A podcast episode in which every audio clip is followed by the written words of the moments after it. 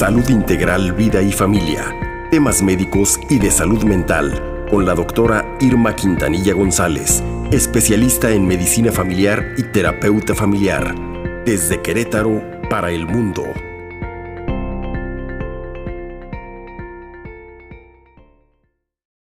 Día, muchísimas gracias y nos traes un tema sensacional, el apego y su importancia con los vínculos. Buenos días, Doc. Buenos días, doctora. Muy buenos días, querido Sergio, Paquito. Pues sí, como cada viernes aquí con este tema que nos solicitaron. Fíjense que la personalidad, el modo de actuar y relacionarse, el modo de gestionar y expresar las emociones e incluso la elección de pareja están íntimamente relacionados con el tipo de apego que se ha desarrollado en la infancia entre padres y sus hijos.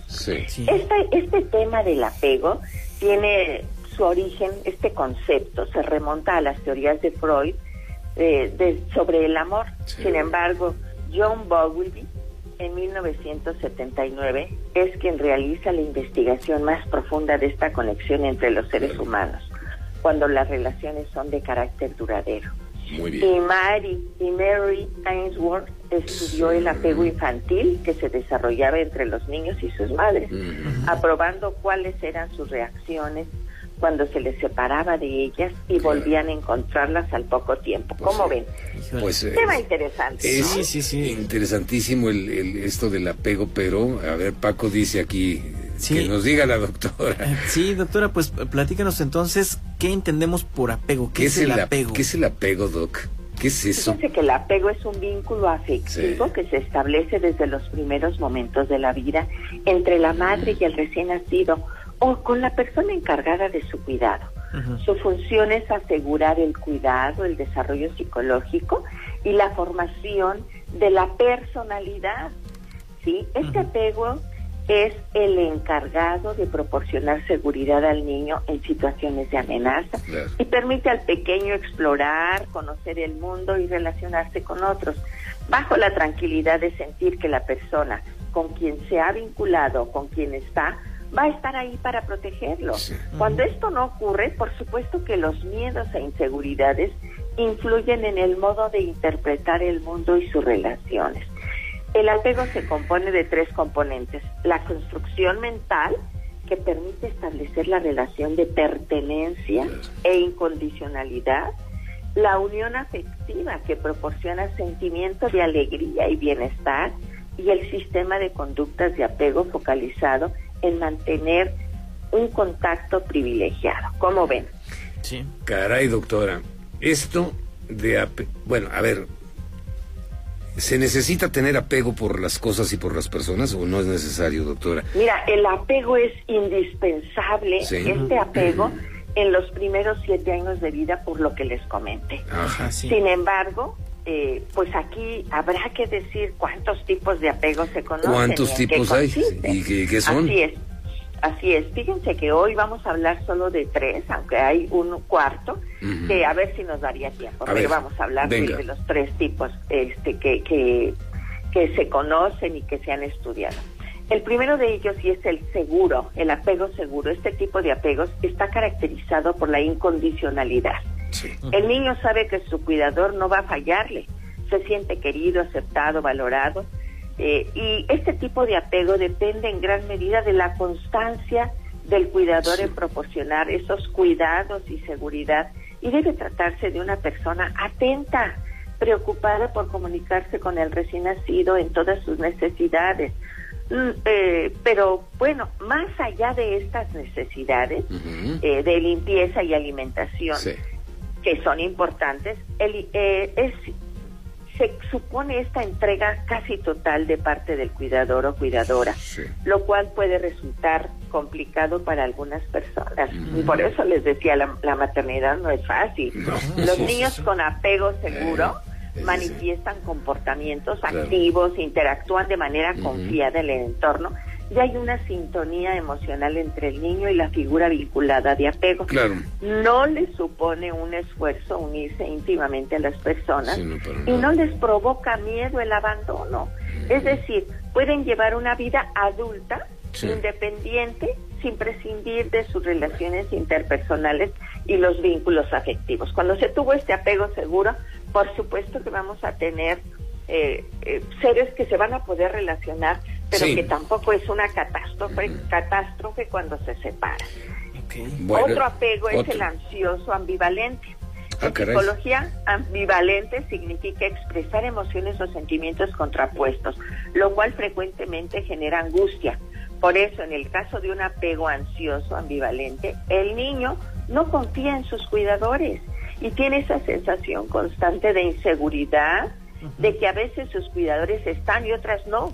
Lo constante en los cuidadores es esta inconsistencia en la conducta de cuidado y seguridad. Y esto se da mucho eh, pues en, nuestros tiempos en que los padres tienen que, trabajar y dejan a los niños.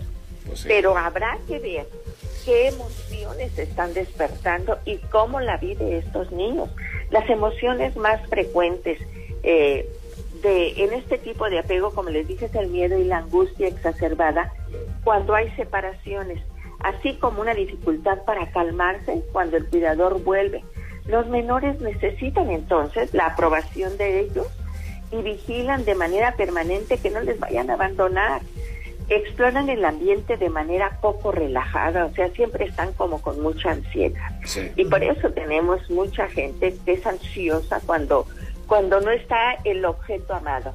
En los adultos este apego ansioso ambivalente provoca una sensación de temor a que su pareja no les ame o no les desee realmente, le resulta difícil interactuar de la manera que, le, que les que, que como lo hacen las personas confiadas, ya que esperan recibir más intimidad o vinculación de la que le proporcionan. Un ejemplo de este apego en los adultos se da cuando generamos esa dependencia emocional, que como ustedes se darán cuenta, esto no es sano. Depender emocionalmente de otros sí pues nos hace incluso ir, ir creando eh, una, un tipo de, de, codependencia a los otros. Es correcto, ese es el ansioso. Toda la ansiedad es pésima por lo que estoy viendo en todo y por todo. Bueno. Oye, doctora, eh, pues, eh, preguntarle, eh, aquí ya nos planteó los dos tipos de apego, el que es sano y el que nos provoca problemas. Y el ansioso ambivalente. ¿se puede cambiar este estilo de ah, apego? sí, claro, pero espérame, Paquito, viene otro. Ah, falta, ah, sí, falta otro. El tercero, que es el apego, el apego evitativo, que tampoco ah, es sano, tampoco es seguro. Los niños con este tipo de, apego han asumido que no pueden contar con sus cuidadores, lo cual les provoca oh, sufrimiento. Oh. O sea, es como un mecanismo de adaptación y, de, y de protección. Se conoce como evitativo porque los bebés presentan distintas conductas de distanciamiento. Por ejemplo, no lloran cuando se separan de su cuidador. Se interesan, o sea, van su enfoque va hacia los juguetes, evitan un contacto cercano, o sea, dicen, no, pues tú no estás, entonces yo me protejo y, y empieza como a, a, cuidarse él mismo, a desviar esta necesidad. Sí. Lo constante han sido conductas de que sus cuidadores no le han generado suficiente seguridad. El menor va a desarrollar una autosuficiencia compulsiva con preferencia por la distancia emocional. La, despreocupación por la separación puede confundirse con que son niños muy seguros. En distintos estudios se ha demostrado que en realidad estos niños presentan signos fisiológicos asociados al estrés, mm. cuya activación perdura por más tiempo que los niños con un apego seguro. Estos menores viven sintiéndose pues tampoco muy queridos y valorados. Muchas veces no expresan ni entienden las emociones de los demás y por lo mismo evitan las relaciones de intimidad. Y en la edad adulta se producen sentimientos de rechazo a la intimidad con otros mm. y de dificultades de relación las parejas no viven uno de los elementos importantes en el vínculo que hemos, ya conocemos, como la intimidad, es decir, eh, les cuesta trabajo expresar lo que quieren, sus sueños, sus proyectos e incluso sus locuras, ya que no confían en, el, en su pareja. Y esta actitud les, les impide generar ya un vínculo eh, sano, propio de, de de estar con el otro. Sí, claro. ¿Cómo ves? Ahora, Paquito me decía. Sí, sí. Eh, estos, estos vínculos eh, de apego estos estilos. Ojalá y no cambiemos el seguro, ¿eh? Pero acuérdense que sí, pero pero nosotros los podemos cambiar. Por supuesto que sí. El apego no es inmutable ni se mantiene en la misma medida de que todas las personas. A medida que el desarrollo progresa, lo cual, repito, infancia no es destino, ¿eh?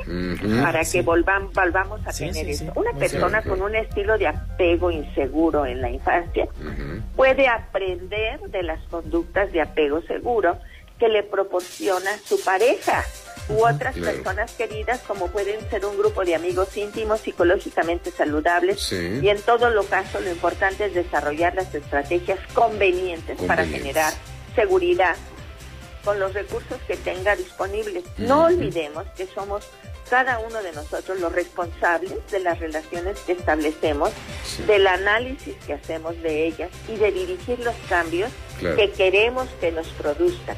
Cambios que siempre son posibles, por difíciles que parezcan en un principio. Pues amigos, realmente es un tema que da para más. Pero bueno, no sé si haya alguna otra pregunta.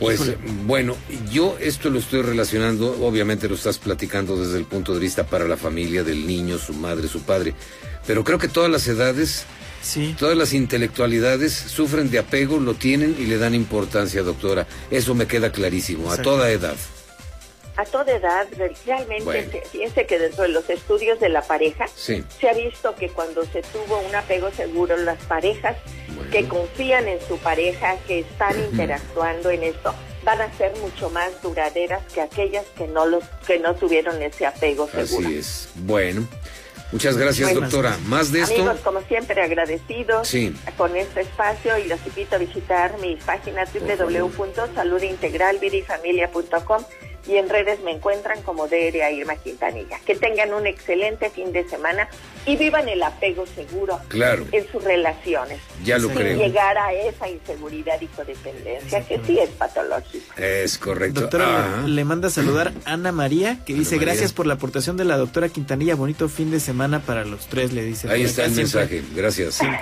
Muchísimas gracias. Gracias, Doc. fin de semana a todos. Gracias.